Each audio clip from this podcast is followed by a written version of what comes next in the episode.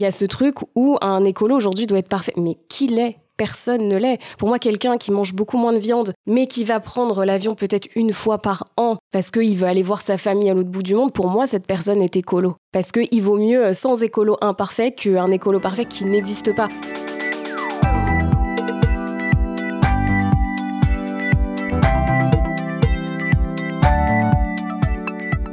Bonjour, je suis Thibault Lamarck, le fondateur et président de Castali, une entreprise de l'économie circulaire créée en 2011. Pour le podcast La Relève, je vais à la rencontre des acteurs du changement, celles et ceux qui rebattent les cartes de l'ancien monde, qui repensent les modèles dépassés et inventent de nouvelles méthodes pour bâtir une société moins gourmande en ressources, plus écologique, mais aussi plus juste, plus humaine, au service du plus grand nombre. Bref, ceux qui osent.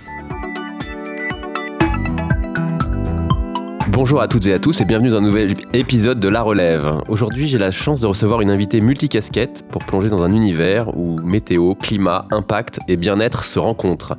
Je suis ravi d'accueillir Virginie Hilson-Levy, connue pour ses bulletins météo, mais qui anime aussi une matinale sur Move. Le, Move. On ne dit pas le Move, on dit Move euh, du groupe Radio France. Virginie, c'est un vrai plaisir de, te recevoir aujourd'hui. De même, merci pour l'invitation. Et euh, on démarre toujours ce podcast par euh, une partie perso et sur finalement d'où tu viens, euh, comment tu as grandi et euh, comment tu t'es construit?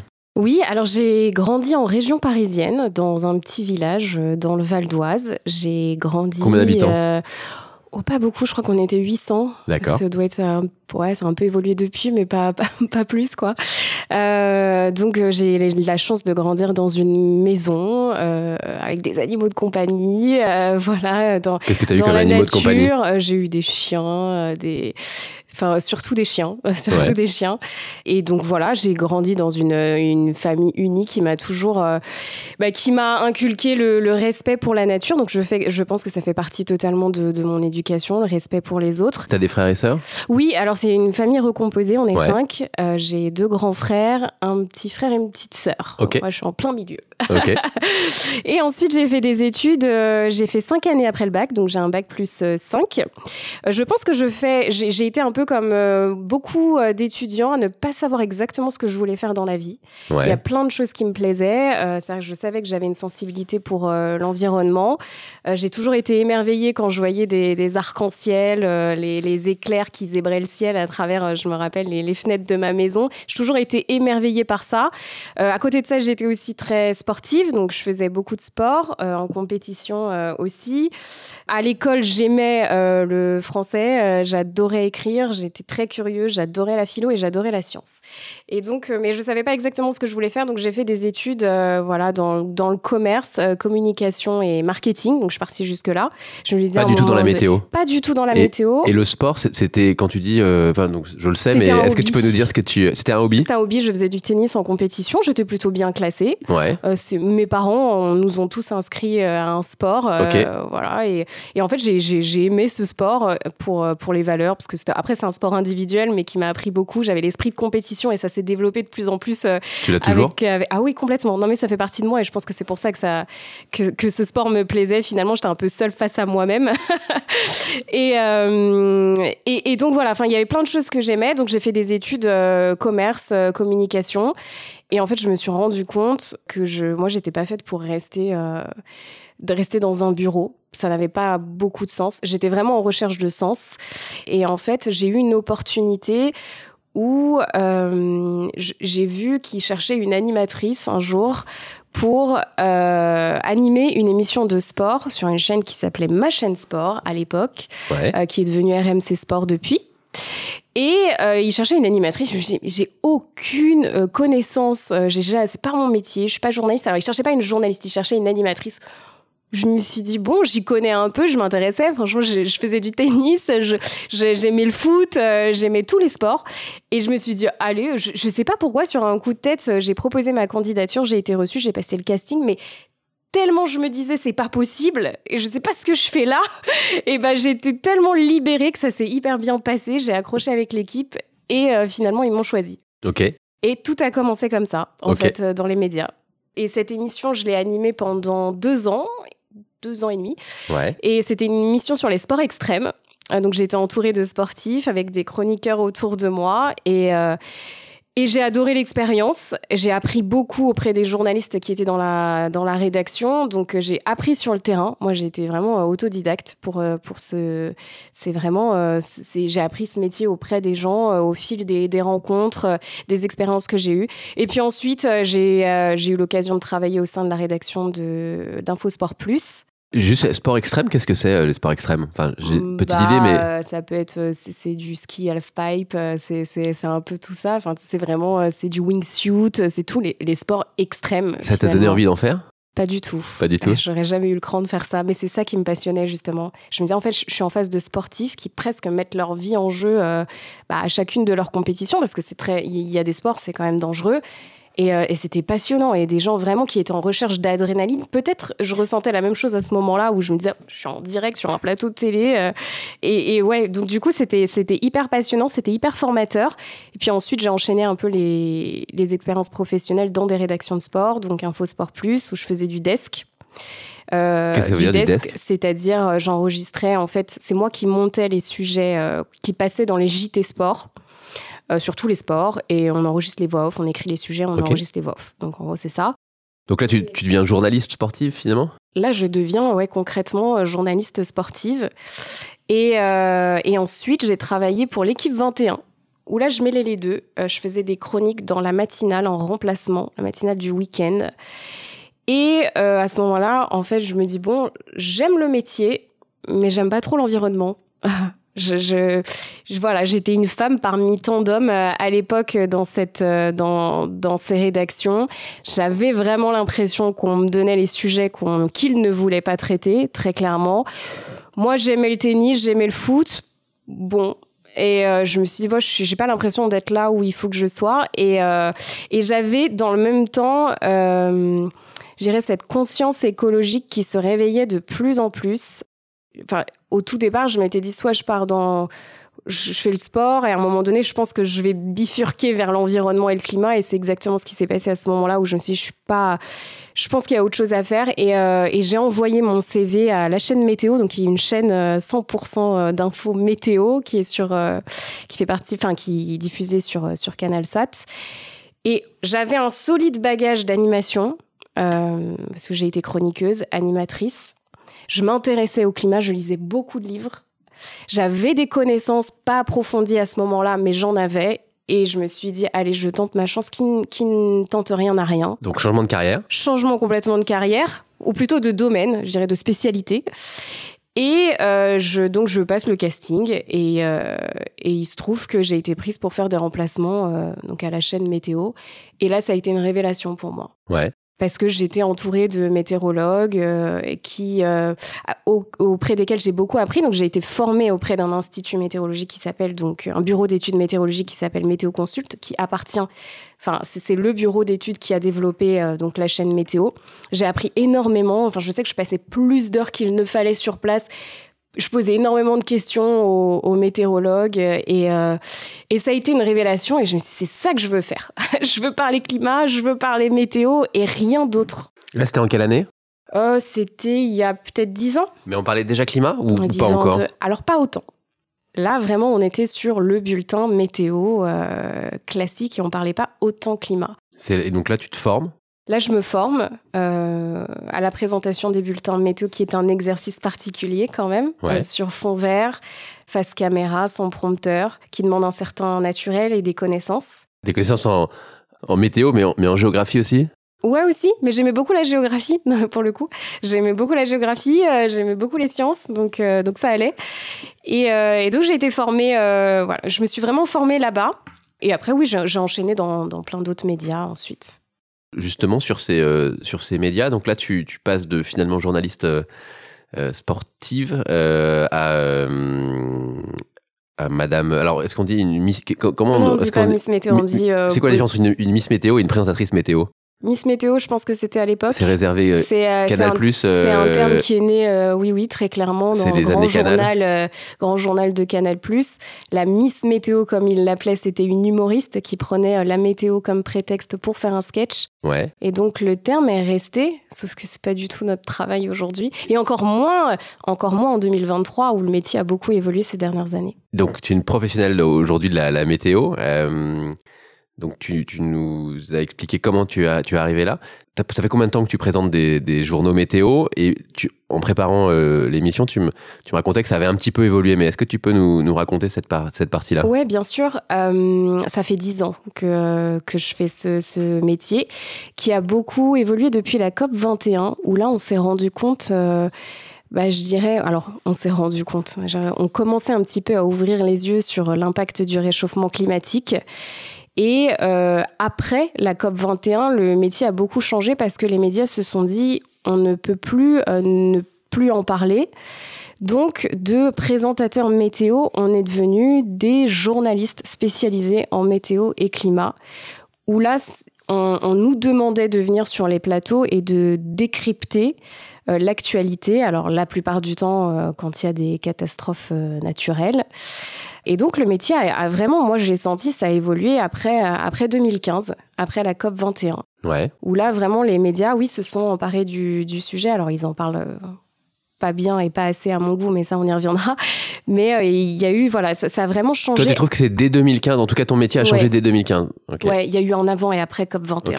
Pour moi, avant la météo était liée au loisir on regardait la météo parce qu'on avait vite savoir le temps qu'il allait faire le week-end, si on pouvait faire le barbecue avec les potes, comment on allait habiller les enfants. Et puis euh, après la COP 21, bah euh, il fallait expliquer. Alors il y a eu aussi la naissance des vigilances euh, météo. en 2001, donc après les, tempêtes qu'on a connues en 99. Et donc là, la météo, eh ben, c'était plus la même chose. nous, on était là pour alerter alerter sur ce qui se passait, une température. 35 euh, degrés à Paris en plein été, bah, c'était aussi notre rôle d'expliquer que c'était pas une température normale. Et ça, ça a vraiment changé, ça a vraiment évolué, et encore plus ces dernières années. Ouais, moi, moi je, je l'ai perçu plutôt post-Covid.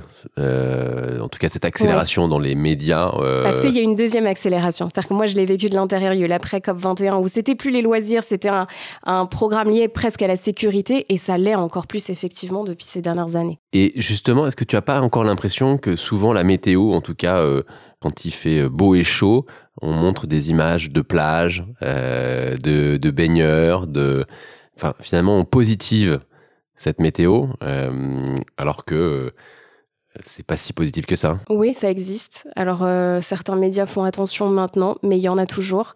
Euh, preuve en est, euh, donc là on est en décembre 2023, en mois d'octobre, il faisait encore 30 degrés, ce qui n'est pas normal dans certaines régions. Et j'ai vu effectivement des images de plage, on mange une glace au bord de la mer, et puis c'est drôle. Et j'ai même vu des journalistes s'amuser de ça également.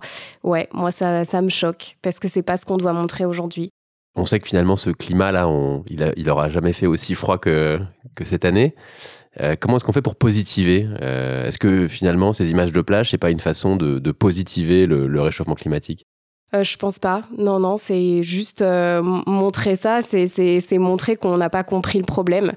Parce que voilà, c'est encore une fois, c'est confondre météo euh, et climat, qui n'est pas du tout la même chose. Et c'est dans notre rôle aussi, et c'est ce que je fais beaucoup sur les réseaux sociaux, d'expliquer que c'est pas parce que on va connaître, je sais pas, s'il fait moins 10 degrés à Paris demain, bah, que le réchauffement climatique, il n'existe pas, c'est pas la même chose. Et après, pour en revenir à la question, comment on fait pour positiver Alors, de manière plus personnelle ou dans les médias? Pour l'instant, on va rester. On, on, viendra tout à l'heure sur la partie personnelle, mais dans, dans, les, dans les médias. Mais il faut pas positiver. En fait, j'ai pas envie de positiver. La situation est grave. On parle d'un, c'est l'enjeu du siècle. C'est, euh, c'est la survie de l'humanité qui, qui est quand même euh, en jeu. J'ai pas envie de positiver. Alors, le problème aussi, c'est qu'il faut pas tomber dans le catastrophisme, ce que font les médias aujourd'hui, et c'est, ce qui ne me plaît pas forcément. Je pense juste qu'il faut euh, communiquer autour des solutions. Et, euh, et c'est juste dire que voilà, il y a, y a, plein de bonnes nouvelles. Moi, je m'y intéresse parce que je suis plongée euh, tous les jours dans des études scientifiques qui euh, pourraient me démoraliser au plus haut point, mais par contre, il y a plein de choses sur lesquelles on peut s'inspirer dans d'autres pays du monde entier. Il y a plein de bonnes nouvelles aussi. Et je pense que c'est aussi aux médias de, de et c'est de leur responsabilité de dire voilà, il y a des solutions. Quelles sont les solutions? Qu'est-ce que vous, vous pouvez faire? Et ils, sont, ils informent très bien sur le problème. Mais par contre, pour moi, les médias aujourd'hui ne savent pas mobiliser. Et c'est ça, et c'est vraiment ça le problème. On, s'est rencontrés sur euh, un plateau de BFM. Je venais présenter mon livre L'humanité a soif et les baleines euh, boivent la tasse. Tu as présenté le bulletin météo. Après l'émission, euh, je suis allé regarder ton profil et j'ai découvert tes, tes vidéos Instagram que j'ai trouvé très décalé par rapport finalement à un bulletin météo classique, très engagé. Avec beaucoup d'humour. Est-ce que tu peux nous, nous, dire un petit peu ce que tu fais en tout cas, entre ta vie de présentatrice météo et, et les réseaux sociaux? Alors, ma... moi, je, travaille toujours pour des médias euh, traditionnels, donc des chaînes d'infos, notamment une chaîne d'infos en, en, continu, et donc euh, à, à, la radio. Euh, c'est important parce que c'est ma spécialité et j'estime qu'ils ont quand même un rôle euh, important pour informer le public. Tout est complémentaire, sauf que je me retrouvais plus du tout dans ce que je faisais. Alors là, la question, c'est bah, pourquoi tu continues? Parce que c'est quand même important. Mais je me disais, moi, effectivement, à chaque fois que je vais sur un plateau télé, et, ça me fait penser à un message que j'ai reçu d'un abonné qui me disait il y a pas très longtemps, je vous aime beaucoup, mais à chaque fois que je vous vois à la télé, c'est pour vous m'annoncer une mauvaise nouvelle. Et il me dit du coup, je vous aime un peu moins, c'est assez paradoxal. Et je disais oui, bah, bah, en fait, il a tout résumé. C'est ça le truc, c'est qu'à chaque fois que je viens, bah, c'est pour décrypter une mauvaise nouvelle et c'est tout. Et j'ai commencé à ressentir euh, bah, très clairement de l'éco-anxiété parce que je me disais. Euh, je n'ai pas l'impression que je vais réussir à rassembler et mobiliser avec le discours que j'ai euh, aujourd'hui sur un plateau de télé. Et puis je me suis dit, bah, on a tous un téléphone dans notre poche.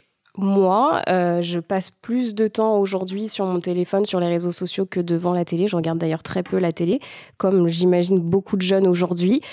Et euh, j'ai envie de parler de ces thématiques qui me passionnent, mais à ma façon et d'essayer de mobiliser un petit peu plus. Donc tout est né comme ça d'un éco-anxiété de je me disais j'ai pas d'impact j'ai pas l'impression d'avoir de l'impact vraiment sur un plateau télé j'ai pas de liberté et j'en aurais beaucoup plus sur Instagram, sur TikTok, sur YouTube. Et donc j'ai pris mon téléphone. J'ai fait un jour, je me souviens très bien.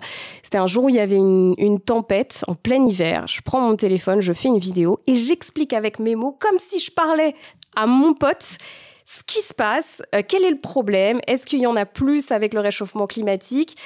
Et j'ai reçu un nombre de messages pas possibles en me disant mais pourquoi tu nous as pas expliqué ça comme ça tout à l'heure quand tu étais sur le plateau de BFM euh, avec plein de questions qui arrivaient et euh, et je me suis dit, bah, c'est ça en fait qu'il faut que je fasse tout simplement. On peut peut-être en écouter une. Alors, les, trois dernières, c'est comprendre les limites planétaires, le réchauffement climatique ou avec Jamie, quel est le, sur l'indice UV Tu dirais une que tu préfères? Euh, celle sur les limites planétaires, je l'aime beaucoup. Alors c'est parti. Je t'explique en une minute ce que sont les limites planétaires. Ce sont en fait des frontières à ne pas franchir pour ne pas compromettre les conditions de vie sur Terre. Si on les dépasse, on déstabilise l'environnement planétaire de manière irréversible avec des enjeux majeurs sur les êtres vivants. Tu vois, ça c'est un élastique. Si tu tires dessus, il revient en place. Mais si tu tires beaucoup trop, il risque de craquer et là c'est foutu. Et tu peux plus revenir en arrière. Sauf que là ça va, c'est un élastique, tu cours dans un magasin et t'en rachètes un autre. Sauf que la planète, ben je crois qu'elle est pas trop dispo en rayon. Et là tu te dis ok, ça sert à quoi? Ce concept a été créé pour alerter sur le fait que la Terre ne pourra pas indéfiniment absorber les déséquilibres que nous lui imposons. Les scientifiques comptent 9 limites planétaires. Le climat, la biodiversité, les forêts, l'eau douce, mais aussi l'acidification des océans, les cycles de l'azote et du phosphate, les pollutions chimiques ou encore les aérosols émis dans l'atmosphère, et enfin la couche d'ozone. Pour tout, on fait des modélisations pour définir une zone qui se rapproche de ce point de non-retour, ce moment où l'élastique va craquer. Et aujourd'hui, 6 limites planétaires ont été dépassées. Toutes sauf l'acidification des océans, la dégradation de la couche d'ozone et les aérosols émis dans l'atmosphère. Et si t'as questions, on se retrouve en commentaire. Donc là, on a, on a entendu ta vidéo sur les, limites planétaires. Euh, ce ton euh, et ce format, comment tu le, comment tu, comment c'est venu et comment tu le, prépares aujourd'hui? Euh, et eh ben c'est venu où je me suis dit euh, voilà j'ai envie de parler aux gens comme je parle à mes amis avec des mots simples parce que le climat même la météo sont des sciences et c'est pas toujours très simple à comprendre. Donc ça demande beaucoup de vulgarisation. Donc je vais expliquer simplement aux gens. Et c'est surtout par exemple aller sur les limites planétaires j'ai pris un élastique et j'ai montré ce que ça représentait avec un élastique qui parle à tout le monde. Et la même chose, j'ai reçu beaucoup de messages en me disant bah oui, c'est dingue, enfin j'ai jamais les limites planétaires, tout le monde en parle, personne n'est capable d'expliquer concrètement ce que c'est. Et donc là en prenant un élastique, bah c'est imagé et on comprend plus rapidement. Et, euh, et c'est comme ça. Et j'imagine toutes mes vidéos comme ça.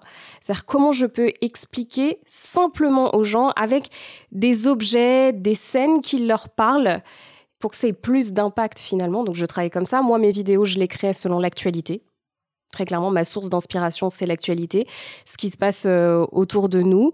Et, euh, et aujourd'hui, je me suis entourée d'une petite équipe où j'ai mes monteuses qui bossent avec moi, qui font un très beau travail de production. C'est une équipe féminine? Oh, euh, non, pas que. Non, il y a des, il y a un mec, mais on est plus de filles, c'est vrai, et, et qui mettent tout ça parce que voilà, c'est ça, c'est des vidéos très animées, très rapides, avec les codes des réseaux sociaux, parce que c'est ça aussi. Et, et, donc voilà, je suis, je suis entourée d'une petite équipe qui m'aide à développer tout ça. Donc, est-ce qu'on peut te qualifier d'influenceur green? On peut parce que c'est vrai que je partage, je, je, pense qu'on ressent ce que je pense au fond. Donc euh, j'ai des gens qui me suivent et qui arrivent sans doute à s'identifier à moi. Après, j'aime pas beaucoup le mot, influenceur. Je dirais plus que voilà, je suis une créatrice de contenu aujourd'hui. Et est-ce que tu donc là on a vu, enfin je, parlais d'une une co-création ou une création avec euh, Jamie. Est-ce que tu as d'autres euh, d'autres créateurs de contenu comme ça avec qui tu collabores? Assez peu, c'est vrai, parce qu'il y en a très peu en fait sur sur sur ces thématiques aujourd'hui. Euh, mais ça peut arriver. ouais. les, Lucie Lucas, Thomas Wagner, Arthur Aubeuf, Stacy Algrin, ça... Euh, je les connais. Oui, je les connais. Euh, certains de nom, d'autres que je les ai déjà croisés. on pourrait très bien faire des contenus ensemble, c'est vrai. Pourquoi pas à l'avenir, oui. Ok. Justement, cette partie création de contenu, aujourd'hui, est-ce que tu arrives à en vivre ou, ou c'est vraiment militant? Euh, les deux. je pourrais très bien euh, en vivre. Et je pense que à l'avenir, c'est euh, un de mes objectifs. C'est-à-dire, je, je, pense que moi, j'ai en tête de ne faire que ça. Ouais. Plus tard. maintenant, je garde, c'est vrai, un pied dans les médias parce que je pense que c'est quand même important. Pour moi, tout est complémentaire, mais je pourrais ne faire, ne faire que ça, effectivement. On sort de la COP 28. On est mi-décembre. Qu'est-ce qu'il faut en retenir en, quelques secondes? Un accord historique entre guillemets, c'est ça, ce terme qui a été prononcé par le, par le président de la COP 28 et qui a été repris par tous les médias. Et au final, quand on lit l'accord, on se dit ouais, c'est bien, c'est encourageant, mais c'est peut-être pas aussi historique qui, que, ça. Euh, je dirais qu'il y a du bon et il y a du moins bon dans cet accord qui a été signé au final pour la première fois. On reconnaît que oui, les énergies fossiles euh, sont la cause du réchauffement climatique. Maintenant, quand on lit entre les lignes, euh, il n'y a pas d'objectif précis. Donc les États euh, peuvent faire ce qu'ils veulent et, de la manière dont ils veulent. Ça parle beaucoup de technologie, enfin, c'est ce que ça sous-entend également. Donc bon, je dirais que je suis assez, je suis assez mitigée quand je lis un peu tous les médias qui présentent ça comme un accord exceptionnel. Je suis pas, pas, vraiment de cet avis. Les scientifiques ne le sont pas d'ailleurs aussi. Hein. Qu'est-ce que tu donnerais comme conseil euh, pour quelqu'un euh, qui voudrait finalement euh, faire la même chose que toi et, quand je dis faire la même chose que toi, finalement, tu es tellement multicasquette entre ta matinale du matin, mmh. Mmh. qui te, j'imagine, tu démarres à 6 heures du matin, donc tu me disais en préparant l'émission que tu, tu, te lèves à 4 heures que ta conf de rédaction pour cette matinale, elle est à 18h. Mm. Donc on imagine euh, volontiers un agenda extrêmement chargé. Qu'est-ce que tu conseillerais euh, à quelqu'un pour, euh, pour faire? Est-ce qu'on peut faire la même chose que toi finalement? Si on est passionné, oui. Moi, j'arrive à tenir ce rythme parce que je suis vraiment passionnée par ce que je fais et parce que le fait d'être dans l'action, ça atténue beaucoup mon éco-anxiété. Et je suis de toute façon euh, de nature euh, hyperactive. Donc euh, voilà, après, tout le monde n'est pas capable de suivre ce rythme-là. Mais si vous êtes passionné, faites-le. Et c'est vrai que je reçois beaucoup de messages de personnes qui me disent bah, Je suis un peu, ouais, je suis dans l'angoisse. Moi aussi, je souffre d'éco-anxiété. Que faire? C'est vrai que quand j'en parle avec mes amis, j'ai l'impression qu'on comprend pas. Ça, c'est un réel problème aussi. Hein. Et ben, je leur dis Soyez dans l'action soyez dans l'action. Euh, si vous avez envie d'en parler, euh, parlez-en. Euh, si vous voulez vous rapprocher d'associations, d'ONG, de militants, faites-le. C'est ce que j'ai fait aussi. Je pense, et c'est, j'avais fait une conférence là-dessus pour expliquer que il y a beaucoup d'influenceurs aujourd'hui, de créateurs de, de créateurs de contenu, de youtubeurs, qui se refusent de parler de cette thématique uniquement parce que ils ont peur qu'on leur reproche d'être pas totalement parfait. Alors ça, c'est aussi un autre problème. Et moi, je leur ai toujours dit, mais si vous avez envie d'en parler, parlez-en parce que vous avez une énorme influence et que si derrière on arrive à s'identifier à vous, c'est juste euh, hyper important. Et j'aime pas ce truc de pureté euh, Quand tu dis pas parfait, ça veut dire que dans le comportement, enfin dans le dans les actes et le. Oui. Qu'est-ce qui est parfait? Est-ce qu'il faut, est-ce qu'on peut être parfait? Euh, Pas du tout. On peut pas être parfait, absolument pas. Et c'est ça le problème. Et moi, je trouve que il y, a ce truc où un écolo aujourd'hui doit être parfait. Mais qui l'est personne ne l'est. Pour moi, quelqu'un qui, a, qui mange beaucoup moins de viande, mais qui va prendre l'avion peut-être une fois par an parce qu'il veut aller voir sa famille à l'autre bout du monde, pour moi, cette personne est écolo. Parce qu'il vaut mieux sans, sans écolo imparfait qu'un écolo parfait qui n'existe pas. Comme je préfère qu'il y ait 100 végétariens qu'un vegan qui va pas tenir longtemps parce qu'on sait que c'est compliqué. Donc, allez-y, si vous avez envie d'en parler, parlez-en et n'ayez pas peur du regard des autres. Moi, je suis attaquée hein, tous les jours. Je suis attaquée tous les jours parce que moi, on me dit oui, t'es écolo, t'es sensible à l'écologie. Par contre, tu fais des vidéos toute la journée. Je te rappelle juste euh, que c'est 4% des, des émissions de gaz à effet de serre, le numérique. Ok. Mais par contre, moi, je suis désolée, j'informe. Et en informant, peut-être que j'ai un peu plus d'impact et je vais pas aller me battre avec des, des gens qui ont en face de moi des chars et arriver avec un arc. Enfin, vraiment. Donc, à un moment donné, euh, le numérique, c'est important. On est en 2023. Tout le monde a son téléphone. Ben, ça fait, ça fait, ça fait pas de moi quelqu'un qui n'est pas écolo. Il y a beaucoup de, de haters ah, bien sûr qu'il y en a beaucoup, bah, bien sûr. Et puis il y a beaucoup de climato-sceptiques aussi. Je pense que les haters me dérangent pas, les climato-sceptiques me dérangent un peu plus parce qu'ils diffusent des fake news à longueur de journée, parce qu'ils essayent de me décrédibiliser, euh, décrédibiliser mon discours. Et ça, c'est dérangeant. Mais à un moment donné, bon, je n'ai pas envie de me battre avec les gens. Je fais abstraction. Je lis quand même ce qui se dit pour, euh, pour voir. Des fois, ça m'inspire. Ça m'a inspiré un format d'ailleurs, un format où justement je réponds aux climato-sceptiques. Mais, euh, mais c'est pas grave, c'est le jeu, hein. c'est Internet. Tu as écrit un livre, euh, donc c'était avant le Covid, ou enfin deux livres d'ailleurs, euh, en 2020, un en février et puis un en fin d'année. Tu peux nous, nous en parler? Oui, alors il y avait un livre qui s'appelait, euh, enfin qui s'appelle toujours parce qu'il est toujours disponible, Mieux vivre avec le temps. C'est un livre que j'ai écrit avec le coordinateur météo santé de chez Météo France, parce que ça aussi, ça m'intéresse beaucoup, le lien qu'on peut faire entre la météo, le climat et la santé et tout ce qui se passe. Et le moral. tout, tout, le moral, tout ce qu'on peut ressentir. Donc c'est un livre qui donnait vraiment des conseils selon chaque type de temps, euh, selon les saisons, et comment aller mieux dans ces dans ces conditions. Donc je l'ai écrit, enfin j'ai rencontré beaucoup de, de médecins justement de spécialistes de santé. Et l'autre, c'était un peu le, c'est le même genre, mais il était plus concentré sur l'hiver. Ok. avec la dépression saisonnière. Et, là, là, on est en plein décembre, c'est la fin de l'année, tout le monde est fatigué. C'est quoi ton, ton petit, ton bah, petit moi, je vais vous donner des conseils. Déjà, d'une faire du sport, être actif, bien dormir, bien manger, le taux de enfin manger toutes les vitamines que vous pouvez, manger de saison justement parce que dans euh, dans les aliments de saison il y a toutes les vitamines qu'il faut et faites de la luminothérapie. Voilà, c'est ce que je fais depuis des années et, et ça a changé ma vie. On parle donc sur ton engagement professionnel, euh, c'est ça me paraît euh, assez clair. Ah, peut-être un, un, sujet sur le, le pro. Donc tu, donc tu, tu, commences à collaborer avec des marques. Comment tu choisis ces marques et, euh, et quels sont les formats que tu que tu travailles avec avec ces marques? Alors je fais très attention évidemment aux à mes partenariats, avec euh, quelle marque je, je m'associe. Donc, euh, je, je, regarde beaucoup. Est-ce que je suis en accord avec les valeurs de la marque, avec les services, les produits qu'ils proposent? Et ensuite, moi, euh, ce que j'aime faire, c'est du décryptage. Je veux que chaque vidéo, il y ait une info une info en lien avec la météo, le climat ou l'environnement. Donc je suis plus à des partenariats avec des marques pour essayer de décrypter leur cœur de métier leurs services. Donc c'est vraiment de la, vulgarisation. Et euh, voilà, j'ai fait des, des, formats pour expliquer, par exemple, euh, d'où venait l'énergie verte. J'ai fait des formats. Euh, non, c'était une, une, autre marque, un fournisseur d'énergie verte. Euh, j'ai fait des formats aussi pour expliquer comment fonctionne un panneau solaire. Euh, j'ai fait. Il y, y, a toujours. Je, je, veux que ça reste des formats pédagogiques et que derrière il y ait une info, qu'on se dise ok j'ai compris et j'ai appris quelque chose. C'est important. À titre personnel, euh, donc on, a parlé du, d'être parfait ou pas. Euh, comment est-ce que tu, est-ce que, est que, le climat, est-ce que l'environnement, la nature, comment est-ce que tu as changé ta, ta, façon de ou ta, ce que ta façon de vivre a évolué? Euh, oui, elle a beaucoup évolué euh, ces dernières années. Moi, j'ai toujours été très sensible, très sensible à tout ça, et j'ai toujours été proche de la nature, proche des animaux. Ça fait partie de moi.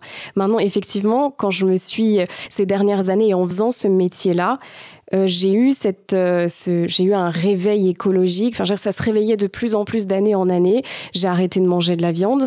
Moi, je suis devenue vraiment végétarienne. Pour moi, c'est plus possible pour euh, des raisons euh, par rapport au climat et par rapport au bien-être animal. Ça a été dur pour toi? D'arrêter? Ouais. Non, pas du tout. Parce que je pense déjà, j'aimais pas beaucoup ça. J'en mangeais pas beaucoup, mais euh, en fait, j'ai eu du jour au lendemain, c'était plus possible d'avoir de la viande dans mon assiette, vraiment.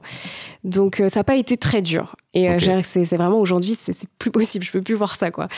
Et euh, Toutes les viandes?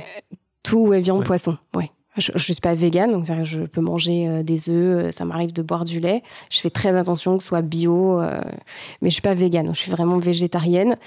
Et euh, après, je fais plein, je fais très attention à ma consommation énergétique, ma consommation d'eau. Je trie mes déchets. euh, J'ai changé de banque récemment Ouais. Parce que voilà, je me suis, en fait, je me suis aperçue que je faisais tout ça, mais qu'à côté, j'étais dans une banque qui prenait mon argent justement pour aller investir dans des projets très polluants. Tu es allé chez qui? Euh, chez- crédit coopératif. Ok. Et, euh, et donc voilà, donc c'est on, connaît bien chez Caselli, c'est une, de, une, de, enfin, une des filiales du Crédit Coop- Ouais. Coopératif avec qui on travaille.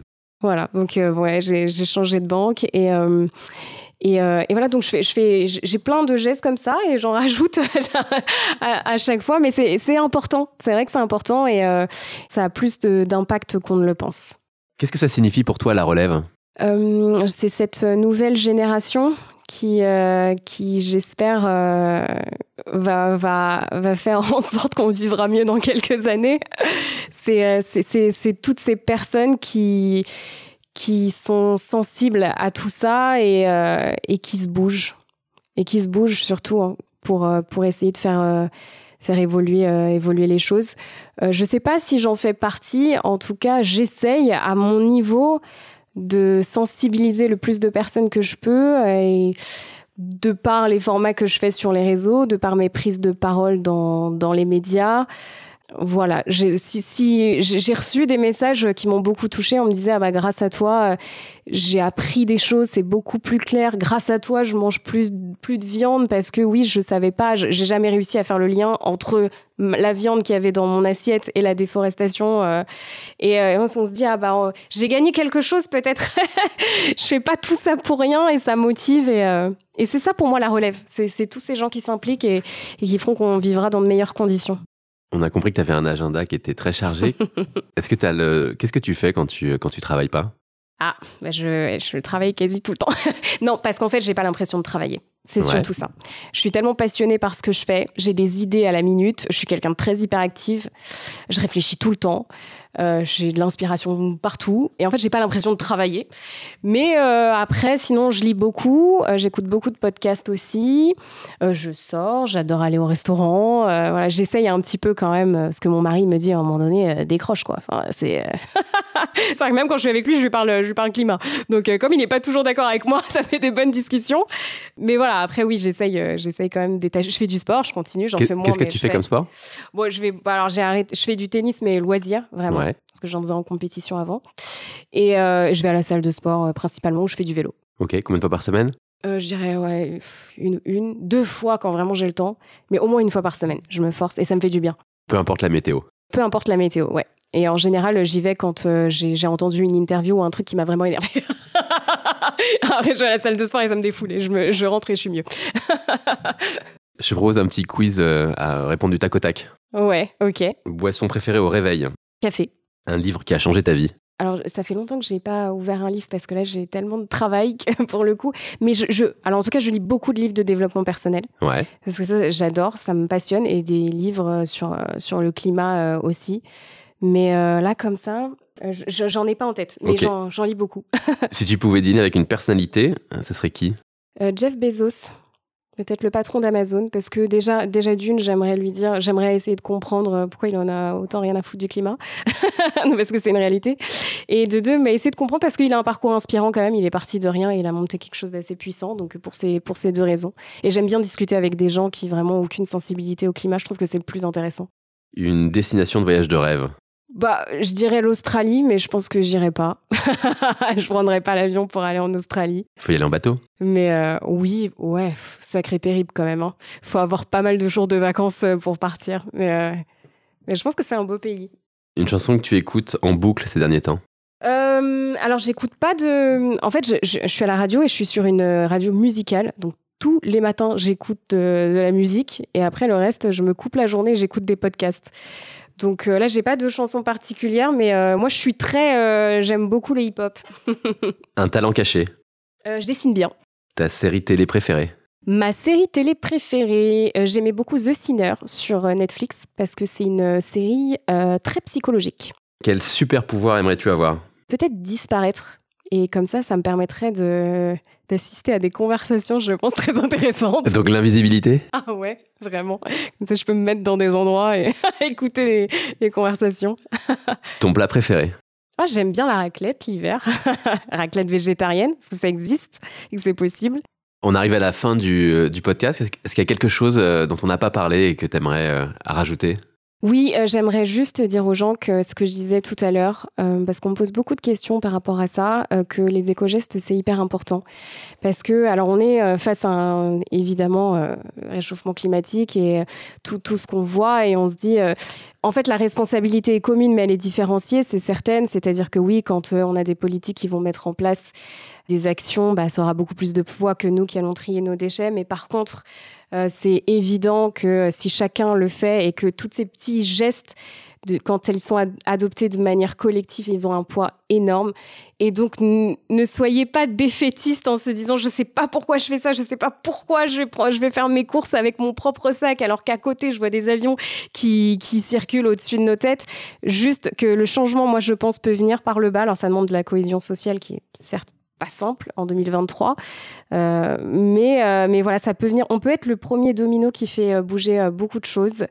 Et, et qu'il ne faut pas oublier une chose aussi, c'est que les industriels suivent les consommateurs, que les politiques suivent leurs électeurs. Donc vous avez un rôle à jouer et soyez en phase avec vos valeurs et soyez dans l'action si vous ressentez des l'éco-anxiété comme moi. Merci beaucoup Virginie. Merci. Merci et à bientôt. Au revoir.